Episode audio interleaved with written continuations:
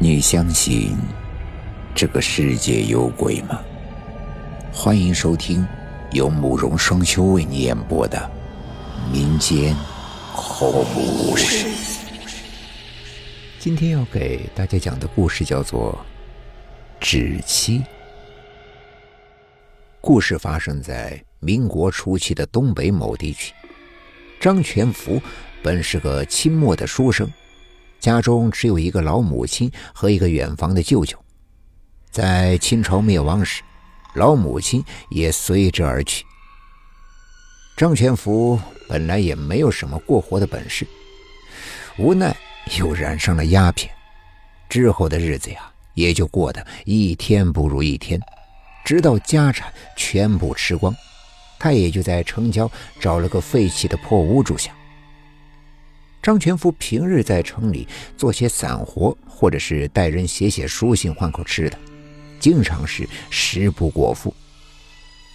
在破屋的不远处是一片坟场，每逢清明或者重大节日，张全福也能随着亡者改善一下伙食。这样的日子呀，张全福过得倒是也自在，身上倒是有一股子的阿 Q 精神。一日。远房的舅舅突然来到家中，张全福见舅舅来，家中也没有什么可吃的东西，便一个人到坟场溜达了一圈。还别说呀，这今儿个的运气还真是不错，竟然搞到了一只鸡、两瓶白酒。回到家中，张全福和舅舅便快活起来。几杯白酒下肚，舅舅也就表明了自己的来意。原来城里的王大户家中的女儿刚刚得了怪病离世。王大户见女儿生前还没有许配人家，怕女儿在那边孤苦伶仃，所以呢，想寻得一个未婚男子与女儿结婚。张全福当时一口酒差点没呛背过气去，这是让老子和一个死人结婚啊！张全福的头像像钟摆一样的摇着。舅舅说道：“你一个人上无老下无小，怎么害怕遭报应不成？而且人家还答应了，冥婚之后呀，给二十块大洋之外，还帮你讨一房媳妇儿。你这熊样，如果没有这次机会，你还想能娶到媳妇儿？”张全福低头不语，闷闷的喝着酒。几日之后，张全福来到了王大户家。与小姐的替身纸人拜堂成亲。拜堂之后，张全福并没有回家，而是去翠花楼潇洒了一下，以此来宣泄心中的疾苦。第二日，张全福便往家中赶往。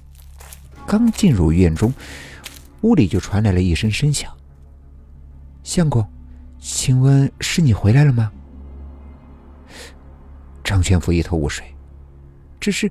解开门帘的那一刻，彻底的坐在了地上，因为女子正是与他昨日拜堂的纸人。张全福想要夺门而逃，却只听见身后叫道：“相公，你不必害怕，我无心害你，而是来报答你的。昨日你我已经拜堂成亲，今日我特意附在纸人的身上前来报恩，愿与你做一日夫妻。”张全福听到此处，当即停下了脚步。翌日，张全福舅舅来到家中，发现张全福已经没有了任何的气息，身体僵硬，而在张全福的身边却躺着一具纸人。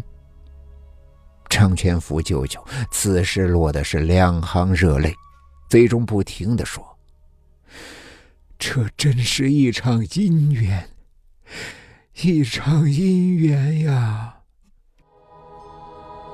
今天的故事就讲到这里了，祝你做个好梦。